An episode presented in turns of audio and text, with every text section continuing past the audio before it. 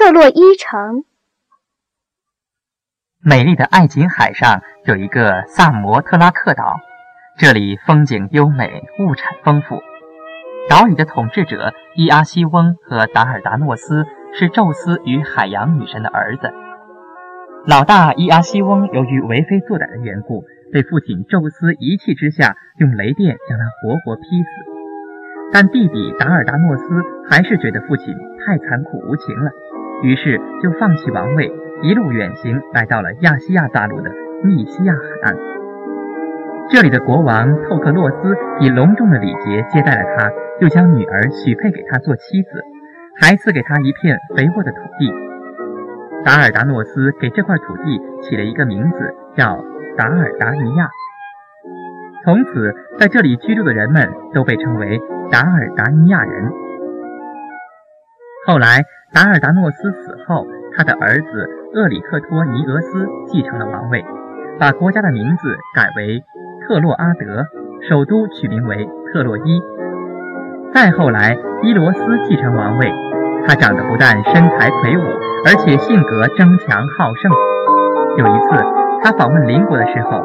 正赶上一场盛大的角力竞争大会，伊罗斯不费吹灰之力就争取了冠军，获得了那五十童男、五十童女和一头斑牛的奖赏。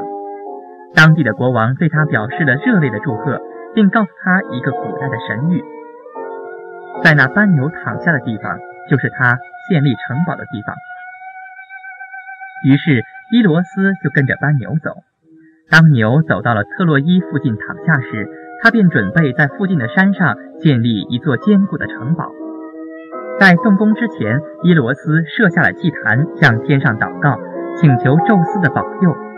宙斯也想让伊罗斯城堡修建得更加坚固，就派遣了阿波罗和波塞冬前去帮助他。两位天神见到伊罗斯后，说明来意，并提出了城堡建好后要得到相应报酬的数目。伊罗斯一听，高兴的满口答应下来。于是波塞冬帮助他构筑宽阔而威严的城墙，阿波罗则在树木茂盛的地方为他放牧牛羊。一年之后，特洛伊城全面进攻了。可当两位天神向伊罗斯提出要相应的报酬时，他却矢口否认。雄辩的阿波罗据理力争，伊罗斯却派人驱赶他们，还威胁着说。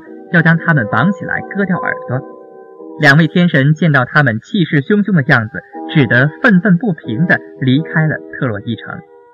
一时也暗地里保护着这座城的雅典娜听说此事后，马上联合众神撤回了对特洛伊的庇护。